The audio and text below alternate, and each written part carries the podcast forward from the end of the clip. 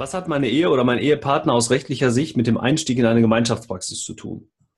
Diese und weitere interessante Fragen besprechen wir heute mit unserem Interviewgast im Podcast Business Dog Arzt als Unternehmer.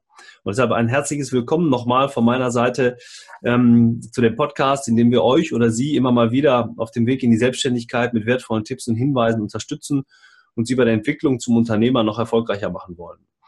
Aber auch als etablierter Mediziner finden Sie immer wieder kostbare Hinweise und Informationen, um das Unternehmen noch erfolgreicher zu machen. Unser Anspruch, wir machen den Arzt zum Unternehmer. Wenn Sie mehr zum Thema Business Doc erfahren wollen, dann besuchen Sie unsere Homepage unter www.businessdoc.online oder schreiben Sie eine Mail an info@businessdoc.online. Unser heutiger Gast ist schon zum zweiten Mal hier. Ich freue mich ganz besonders, Herrn Björn Papendorf, Herrn Rechtsanwalt Björn Papendorf nochmal begrüßen zu dürfen. Ähm, in dem Zusammenhang fällt mir ein, wir haben ja schon einen Podcast zusammen gemacht zum Thema Übernahme bzw. Einstieg in eine Praxis, Übernahmevertrag in eine Praxis. Mhm. Übrigens einer der erfolgreichsten Podcasts unserer Serie. Und äh, das hat mich natürlich dazu veranlasst, ähm, Herrn Papendorf nochmal einzuladen, heute zu einem ganz anderen Thema, kommen wir gleich noch drauf. Wir haben gerade besprochen, oder er hat mich darum gebeten, ihn nicht nochmal so ausführlich vorzustellen wie beim letzten Mal. Trotzdem möchte ich sagen, Björn Papendorf, Fachanwalt für Medizinrecht, ähm, tätigt sich bei der Kanzlei für Wirtschaft und Medizinrecht KWM in Münster. Und ähm, ja, Björn, ähm, herzlich willkommen nochmal. Ich sage deshalb Björn, weil wir uns mittlerweile ähm, auch duzen und ähm, das macht es auch einfacher in diesem Podcast. Herzlich willkommen nochmal. Schön, dass du wieder mit dabei bist. Ja, äh, vielen Dank, Oliver, sehr gerne. Ähm, ja, vielleicht bevor wir einsteigen, wir wollen ja heute das Thema Gemeinschaftspraxis ähm, oder Praxis, äh, Gemeinschaftspraxisvertrag uns anschauen, auch mal die Unterschiede darstellen zur, zur ähm, Praxisgemeinschaft. Vielleicht nochmal zwei Sätze zu Björn Papendorf. Was macht Björn Papendorf und was macht die Kanzlei in Münster? Ähm, also die Kanzlei in Münster als, als medizinrechtliche Kanzlei betreut ausschließlich Ärzte, Zahnärzte, äh, sonstige Dienstleister im Gesundheitswesen in allen Fragen des Medizinrechts. Und das ist ähm, nicht nur das klassische Haftungsrecht, was viele mit Medizinrecht zu verbinden, also mhm. Behandlungsfehler. Ähm, das ist nur ein kleiner Teil dessen, was wir machen, sondern es ist vor allen Dingen auch sehr viel strategische Beratung, mhm. gerade wenn es darum geht, Niederlassung, Kooperation oder später auch Trennung. Das sind immer rechtliche Fragestellungen, die zusammenhängen mit steuerlichen, wirtschaftlichen, strategischen äh, Entscheidungen. Und das ist das, womit ich mich hauptsächlich beschäftige. Gott sei Dank bin ich also mittlerweile sehr selten äh, noch bei Gericht, sondern kann mich mehr mit konstruktiven Aufgaben beschäftigen. Ja, ich erinnere mich dran, wir haben letztens ein gemeinsames Seminar zusammengehalten zum Thema Niederlassung. Da habe ich immer wieder gesagt, ich mache den Ärzten Mut. Da ging es ja auch ja. um dieses Thema nicht immer wieder, nicht die rechtlichen Probleme, sondern eben die Chancen, die auch hinter der rechtlichen Seite sind, immer wieder aufzuzeigen. Aber ich finde, das verstehst du ganz großartig und deshalb ähm, glaube ich, ist auch immer wichtig, viele praktische Sachen mal mit einzubinden. Mhm. Ähm, jetzt habe ich gerade schon gesagt, wir wollen uns ja ähm, auch so ein bisschen ähm, zu, dem, zu dem Menschen Björn Papendorf mal widmen. Ähm, ähm, der Rechtsanwalt ist ja ähnlich wie ein Arzt auch Unternehmer. Also er ist ja nicht nur Rechtsanwalt und sitzt im Büro, sondern auch ihr müsst unternehmerisch denken und handeln. Gibt es vielleicht da noch ein paar, paar Infos zu? Ja, also ähm, ich bin jetzt mittlerweile seit acht Jahren Partner hier in der Kanzlei. Wir sind ähm, äh, sechs Partner und haben dann aber nochmal sechs angestellte Rechtsanwälte plus, ich würde mal sagen, so 15 sonstige, also Sekretärin, wissenschaftliche Mitarbeiter, Referendare, die wir beschäftigen. Mhm. Und ähm, das, was ich im Studium mit, mit Jura verbunden habe, nämlich Gesetzestexte zu wälzen, tolle Schriftsätze zu machen, das ist natürlich etwas, was man heutzutage immer noch machen muss. Aber ich muss auch ganz viele Dinge strategisch entscheiden, zusammen mit meinen Partnern, wie wollen wir die Kanzlei weiterentwickeln. Mhm. Anders als beim Arzt, wo die Patienten ja doch von Zeit zu Zeit immer wieder zum Arzt auch hin müssen. Mhm. Äh, wünschen sich ja die meisten, ich meine, das wünscht man sich beim Arzt auch, dass man da nicht allzu oft hin muss, aber gerade bei uns Rechtsanwälten wünschen sich unsere Mandanten, dass möglichst nur einmal im Leben zu uns müssen. Mhm. Ähm, und von daher müssen wir natürlich auch schauen, wie positionieren wir uns, zum Beispiel durch diese Spezialisierung, die wir vorgenommen haben, um uns auch in diesem Massenmarkt, es gibt ja nun unheimlich viele Rechtsanwälte mittlerweile, ähm, um da wahrgenommen zu werden und erfolgreich zu sein. Mhm. Also ist es letztendlich ein Strauß, ein bunter Strauß. Also auf der einen Seite das erfolgreiche Arbeiten als Unternehmer, dann gleichzeitig ja. aber auch das strategische Arbeiten mit, mit dem Hintergrund, du hast gerade gesagt, viele Gesetzestexte. Ähm, mhm. Dann natürlich auch das Thema ähm, ja, ich nenne jetzt mal kümmern, Hilfestellung leisten für den, für den Mandanten, nicht Patienten bei euch, für den Mandanten. Aber mhm. zum Schluss, und das erlebe ich ja auch, wie du mit den, wie du umgehst und wie du auf Seminaren auftrittst, aber auch das Thema Freude, Spaß und, und ja, das Thema praktische Umsetzung. Also das ist ja ein wirklicher bunter Strauß und auch ein Mix aus allem. Und ich glaube, das ist beim Arzt oder sollte beim Arzt letztendlich auch so sein. Ja, also ich ja. bin da auch, äh, ähm, deswegen kann ich das auch mit tiefer Überzeugung verkaufen. Äh, ich, wie gesagt, habe selber den Weg in die Selbstständigkeit gewählt. Ich hätte auch äh, angestellter Rechtsanwalt bleiben können mhm. und, und äh, ich hätte mich dann danach mit vielen Dingen, die ich mich heute beschäftigen, gar nicht beschäftigen müssen. Ja. Die, die manchmal Spaß machen. Ehrlich gesagt gibt es auch ein paar Dinge, die sind nicht so schön, gehört auch dazu. Genau. Aber unterm Strich bereue ich es auf keinen Fall. Und alle, die wir so beraten in, haben in den letzten Jahren, nicht alle, aber die ganz überwiegende Mehrheit sieht es genauso und das, deswegen äh, muss man auch immer wieder Mut machen, diese Wege zu gehen und sich da weiterzuentwickeln. Schön. Das ist eine schöne Überleitung ähm, zu dem Let letzten Frage zu, zu dem Thema Björn Papendorf. Was macht Björn Papendorf in seiner Freizeit? Also, naja, ich will jetzt nicht sagen, so viel ist es gar nicht, aber also ich hätte gerne mehr. Ähm, ansonsten äh, ganz klassisch, ich äh, äh, reise gerne, wir, ähm, wenn ich schaffe, mache mach ich auch ein bisschen Sport. Äh, das kommt aber alles äh, im Moment ein bisschen kurzgebig zu. Okay. Ja, vielen Dank für die Einblicke ins Unternehmertum, in das Thema Björn Papendorf auch als Privatperson. Wir wollen uns ja heute dem Thema der Gemeinschaft widmen, also der Berufsausübungsgemeinschaft. Vielleicht kannst du diesen, diesen Begriff, diese Begrifflichkeit schon mal erklären, damit man so ein paar Unterschiede daraus nehmen kann. Also, früher ähm, äh, sprach man von der Gemeinschaftspraxis und ähm, das ist äh, vor einigen Jahren vom Gesetzgeber ähm, vom, vom, von der Begrifflichkeit her geändert worden. Das heißt jetzt heute Berufsausübungsgemeinschaft, sind aber Synonyme, mhm. beschreibt das Gleiche, mehrere Ärzte, die sich zusammenschließen, um gemeinsam ihren Beruf auszuüben. Vielleicht als kleine Abgrenzung ist ein Thema vielleicht mal noch für einen anderen äh, weiteren Podcast, den wir machen können. Äh, Sehr gerne, nämlich gerne anders Angebot, ja. Ähm, die Praxisgemeinschaft. Die Praxisgemeinschaft, da organisiere ich nur die gemeinsame Nutzung von Ressourcen, mhm. Räume, Personal, Einkauf. Ich bin aber nicht gemeinsam in der Behandlung. Das mhm. sind separate Praxen unter einem Dach.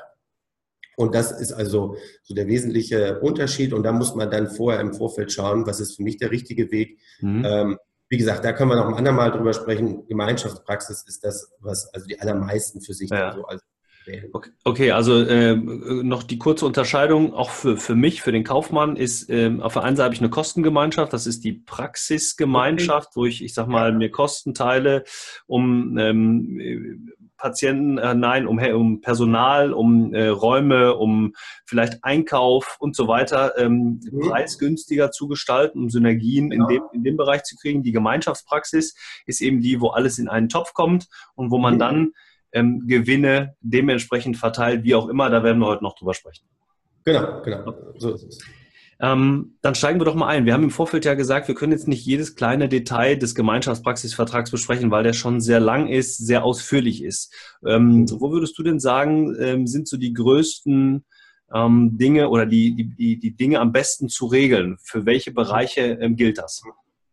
Also, ich sag mal so, ähm, genau wie du sagst, so ein Gesellschaftsvertrag, der wächst mit jedem Jahr, aus jeder schlechten Erfahrung erwächst ein weiterer Paragraph. Mhm. Und, und, wir sind so mittlerweile so bei 30, 40 Seiten, die so ein Gesellschaftsvertrag umfasst, mit ebenso vielen Paragraphen. Und daran siehst du, wenn wir das jetzt heute durchsprechen wollten, dann wären wir den ganzen Abend beschäftigt. Mhm. Ähm, ich will es mal in vier Bereiche aufteilen, die, oder drei eigentlich, drei zentrale Bereiche, von denen ich meine, dass wir im Vorfeld die meisten Gespräche führen müssen, um gemeinsam zu entwickeln, wo soll die Reise hingehen. Mhm. Das ist etwas sehr Individuelles übrigens. Das ist also, äh, da wird mir kein Mustervertrag der Welt weiterhelfen, sondern ich muss tatsächlich im Gespräch mit den Mandanten erstmal darstellen, was habe ich für Möglichkeiten. Und aus, aus diesem Strauß an Möglichkeiten müssen dann die Mandanten für sich die richtigen äh, Wege wählen. Oftmals ist es nämlich so, dass Mandanten gar nicht wissen, was ich alles in einem Gesellschaftsvertrag eventuell unterschiedlich regeln kann. Mhm. Und der erste Bereich, den wir immer ansprechen müssen, klar, wer ist mit was, woran beteiligt. Mhm. Ja? Ähm, der klassische Weg ist, äh, es gibt eine Praxis, da steige ich ein und ich kaufe die Hälfte. Mhm. Das ist, äh, sage ich mal, ein. Das ist die Feiergemeinschaft, ne? Das ist eine Gemeinschaftspraxis dann. Ich übernehme 50 Prozent der Praxis und wir machen hinterher zu zweit weiter. Mhm. Heute haben wir aber Einheiten, wo drei, vier, fünf, sechs Ärzte auch tätig sind. Und äh, es ist mitnichten so, dass jeder dann immer den gleichen Anteil erhält. Es gibt mhm. also auch Partner, die halten meinetwegen nur fünf Prozent.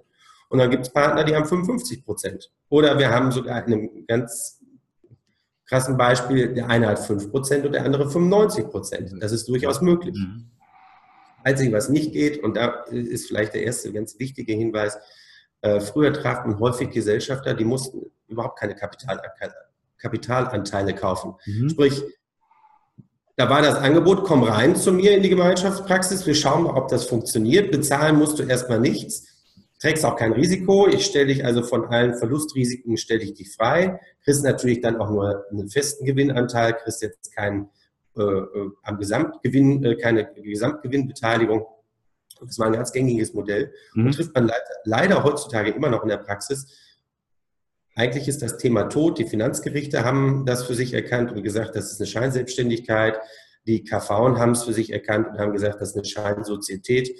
Und äh, wenn man sowas heutzutage äh, angetragen bekommt, dann muss man eigentlich für sich entscheiden, was soll das? Ne? Also wenn ich Unternehmer werden möchte, dann muss ich auch die Bereitschaft haben zu investieren, dann muss ich auch die Bereitschaft haben, gewisse Risiken zu übernehmen. Also das hätte ja noch nicht mal eine, eine, eine, Relevanz bezogen auf die Gemeinschaft, weil da wäre man sich klar, der eine sagt, komm, ich stelle dich an, du hast eine sogenannte, ich glaube, es hieß früher Nullbeteiligung, ne? Und ja, genau. sagt, ich, äh, du brauchst gar nichts mit einbringen, ich äh, mache das, beziehungsweise ich möchte das gern behalten. Selbst wenn die beiden sich einig wären, wäre es ein ganz anderes Problem, was vielleicht hinterher vor vom, vom Finanzamt, vor, vor Gericht gar, oder auch vom Standesrecht gar nicht zu halten wäre. Ist das richtig? Genau, diese Verträge sind eigentlich nichtig, weil okay. sie gegen gesetzliche Verbote verstoßen. Der ganze Vertrag muss rückabgewickelt werden. Das Finanzamt sagt, du warst kein äh, Unternehmer, du warst Angestellter. Äh, für dich hätten eigentlich Sozialversicherungsbeiträge gezahlt werden müssen. Das habt ihr nicht getan. Das ist die Hinterziehung von Sozialversicherungsabgaben. Mhm. Und weil ihr es über eine ganze Weile gemacht habt, ist es gewerbsmäßig und so weiter. Also man kriegt einen richtig bunten Strauß an Problemen, angefangen im Strafrecht, im Standesrecht, im Zivilrecht. Es ist also wirklich überhaupt kein Modell, das noch irgendwie äh, zu rechtfertigen wäre. Früher war das aber so, diese Anzeigen im Ärzteblatt, Suche Kollegen, äh, unter Chiffre war das dann, Suche Kollegen erscheinen nicht erwünscht, weil ähm, man den einfach nicht brauchte, um Budget freizuhalten. Wäre so ein bisschen eine Heiratsanzeige, ne? aber gut. Ähm, oder Hochzeitsanzeige. Aber gut, das ist schon mal wirklich ein wertvoller Tipp. Äh, ganz am Anfang, also keine Nullbeteiligung mehr. Wer, wer so etwas mal angeboten bekommt, sofort ähm, Warnsignale hochfinger. Finger weg, ja. Dann geht es weiter äh, mit dem Thema, ähm, wir haben, du hast jetzt gerade gesagt, es gibt die Möglichkeit 50-50, aber auch alles andere lässt sich regeln. Also es gibt jetzt ja. die Möglichkeit, wir nehmen jetzt mal einfach an 70-30 Beteiligung, also ich kaufe 30 Prozent des Kapitalvermögens auf, ja. beziehungsweise beteilige mich mit 30 Prozent am Vermögen der Gemeinschaft. Was mhm. kann das denn für die sogenannte Gewinnbeteiligung bedeuten? Muss man da auch andere Regelungen treffen oder ist das automatisch festgelegt? Äh, das ist eben nicht so. Es ist nicht automatisch das eine mit dem anderen verknüpft.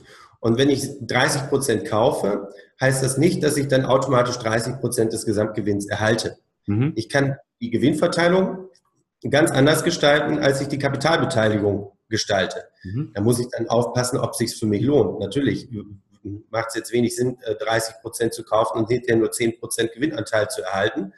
Ähm, die kapitalabhängigen Gewinnverteilungen sind meistens heutzutage ein Teil des Modus, wie wir den Gewinn verteilen, aber meistens spielen Leistungskomponenten auch eine Rolle. Weil stellen wir uns vor, jetzt wieder gehen wir zu dem Beispiel 50-50 zurück. Der eine arbeitet wie äh, ein Esel und der andere wie ein Pony. Ja, ähm, dann wird derjenige, der sehr viel macht und, und tut, sich auf Dauer unglücklich, äh, äh, unglücklich damit sein, wenn er den Gewinn teilen muss. Mhm. Deswegen sagen wir, okay, vielleicht machen wir einen Sockel, den äh, verteilen wir nach Kapitalanteilen. Ganz egal, meinetwegen die Hälfte. Mhm. Die Hälfte verteilen mhm. wir nach Kapitalanteil. Und die andere Hälfte, die verteilen wir eben nach Leistungskomponenten. Mhm. Welche da jetzt die richtigen sind, das ist wieder eine ganz andere Frage. Wie bemesse ich Leistung? Ist das die Arbeitszeit, ähm, die ich in der Praxis verbringe? Ja. Oder ist das Umsatz, den ich für die Praxis mache? Hat alles Vor- und Nachteile. Mhm. Gibt es einen, einen, Tipp, also eine, eine Richtung, wo du sagst, das funktioniert eigentlich am besten? Also man muss sich ähm, zumindest bewusst sein, was die Schwächen der ver verschiedenen Verteilungsmechanismen sind. Wenn ich Arbeitszeit nehme, dann ist es tatsächlich so, ich soll meinen Gewinnanteil nicht ersitzen können. Ich äh, habe Kollegen gehabt, die gesagt haben, ich bin unzufrieden mit der Gewinnverteilung, ich bleibe jetzt abends immer zwei Stunden länger und samstags komme ich auch. Mhm. Hat der andere gesagt, da sind ja überhaupt keine Patienten da, was machst du denn da? Ja, dann, ich habe also auch genug im Büro zu tun und so mhm. weiter weil die nach Arbeitszeit verteilt haben. Mhm. Aber das kann ja wohl nicht richtig sein, dass derjenige, der am längsten sitzt, hinterher dann den größten Gewinnanteil mhm. erhält. Das ist die Schwäche der Verteilung nach Arbeitszeit. Umsatz ist eine andere mögliche äh, Bemessungsgröße. Mhm. Erstens ist Umsatz nicht ganz leicht bei Ärzten individuell festzuhalten, weil der Patient, der kommt ja vielleicht nicht nur einmal im Quartal, sondern er kommt dreimal im Quartal.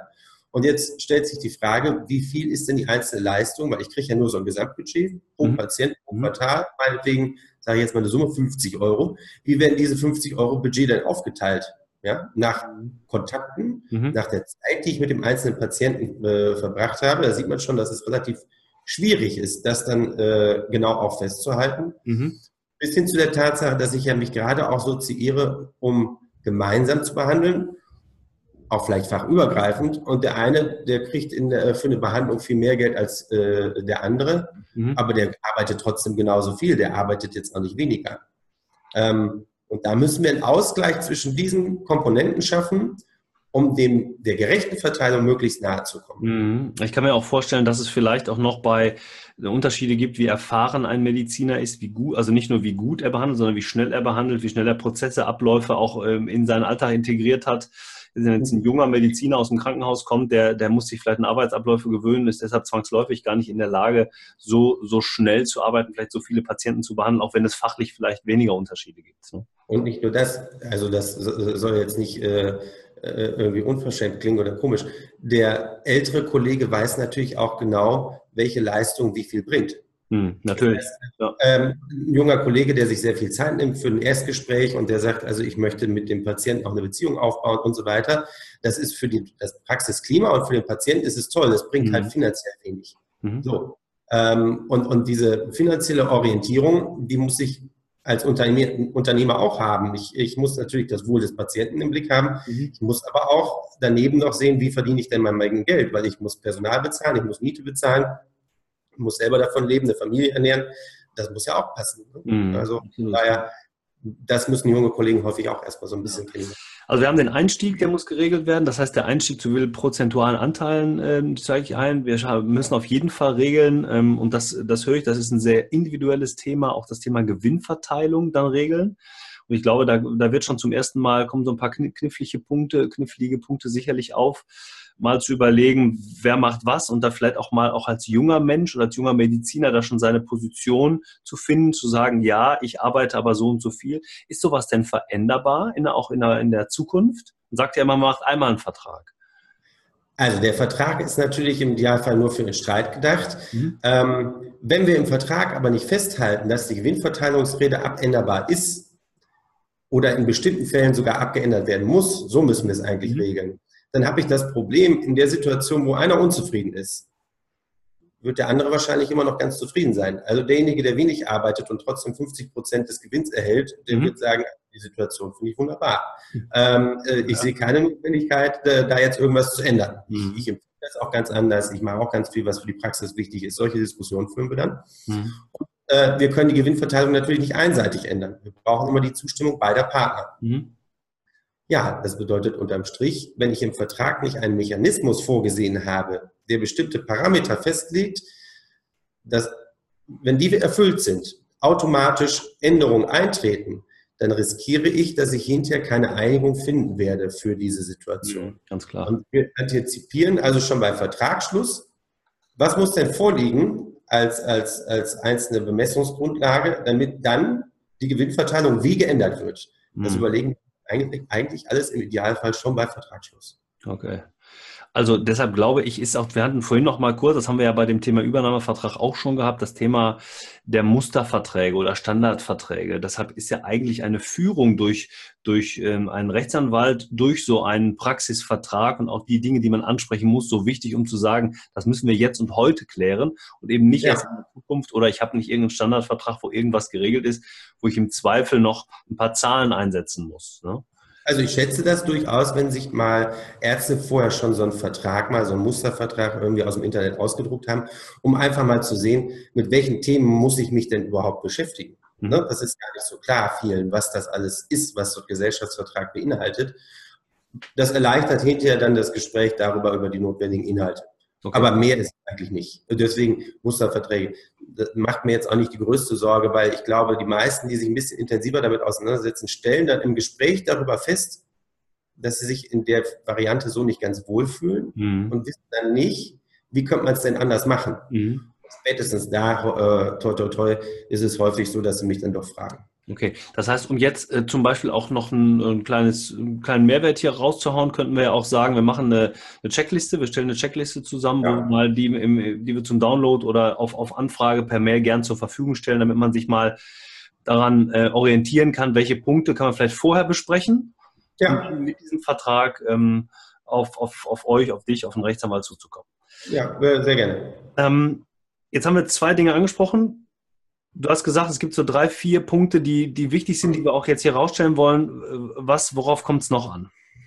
Also, ähm, in die Gewinnverteilung spielt rein. Ich will es nur erwähnt haben. Was ist denn mit der Situation, in denen jemand krank ist, in denen jemand im Urlaub ja. ist, äh, berufsunfähig? Das ist, gehört also noch mit dazu. Mhm.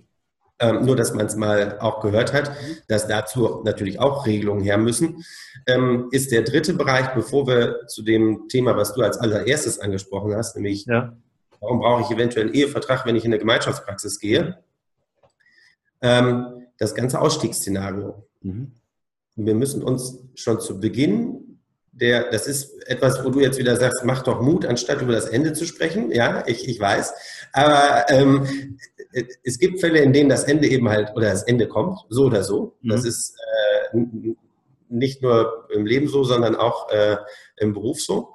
Und von daher muss ich mich damit auseinandersetzen. Und am besten nicht erst, wenn das Ende kurz vor der Tür steht, mhm. sondern ganz zu Beginn, weil das ist auch natürlich ein Punkt, der, der so ein bisschen streitanfällig ist, weil unterschiedliche Vorstellungen da existieren. Früher, als in der, in der äh, Ärzteschaft noch sozusagen heile Welt war, alle fanden einen Nachfolger, die Preise stiegen für Praxen und man konnte eigentlich immer äh, sehr gutes Geld verdienen und so weiter. Da haben wir in so äh, Verträge einfach eingeschrieben, dass wenn einer geht, dann macht der andere das alleine weiter und zahlt mhm. dem, der, der geht, noch eine Abfindung bestimmt. Mhm. mhm.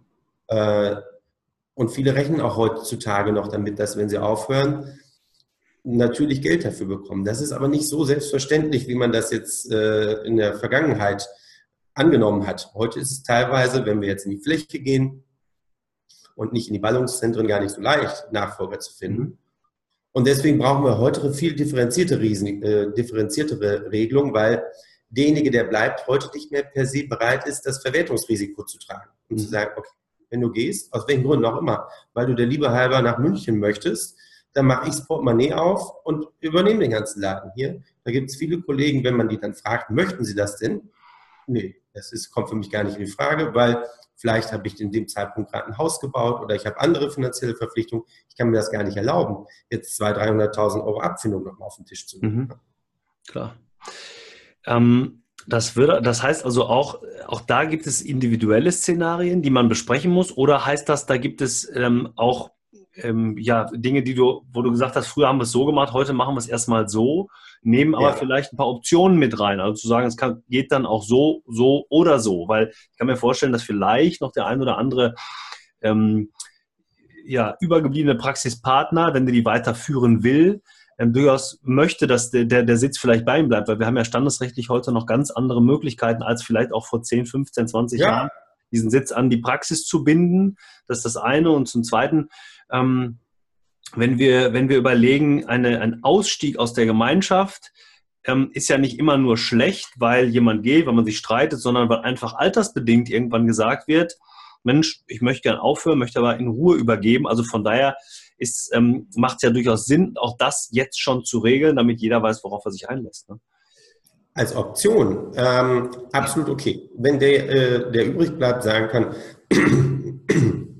Entschuldigung, ähm, ich möchte das weitermachen, weil ich bin Unternehmer. Ich bin schon äh, voll und ganz da angekommen. Und wenn du jetzt gehst, lieber Kollege, dann suche ich mir nicht einen Ersatz für dich im Sinne von, dass man deinen Anteil übernimmt, sondern ich übernehme das und ich stelle einen äh, jungen Kollegen ein und habe dann die Praxis eben äh, als Unternehmer, als Alleininhaber für mich ähm, und teile mir die Arbeit mit einem Angestellten. Mhm. Ist ja eine Option, die eventuell besteht. Und diese Optionsmöglichkeit, die sollte man in jedem Fall in so einem Vertrag einbauen. Übrigens bis hin zu der Tatsache, dass man überlegen kann, müssen wir schon über für wie viel Geld, äh, wie soll das berechnet werden. Später okay. will ich das mhm. Auto schon festlegen. Mhm. Wie viel denn, da kann ich jetzt nicht eine Zahl reinschreiben, aber da kann ich ja reinschreiben für einen Jahresgewinn. Mhm. Okay. Die einen Wert. Auch das sind Fragen, mit denen ich mich schon auseinandersetzen kann. Und du sagst es, es gibt das Ausscheiden aus Altersgründen, es gibt aber auch noch das unfreiwillige Ausscheiden, zum Beispiel durch Berufsunfähigkeit oder Tod.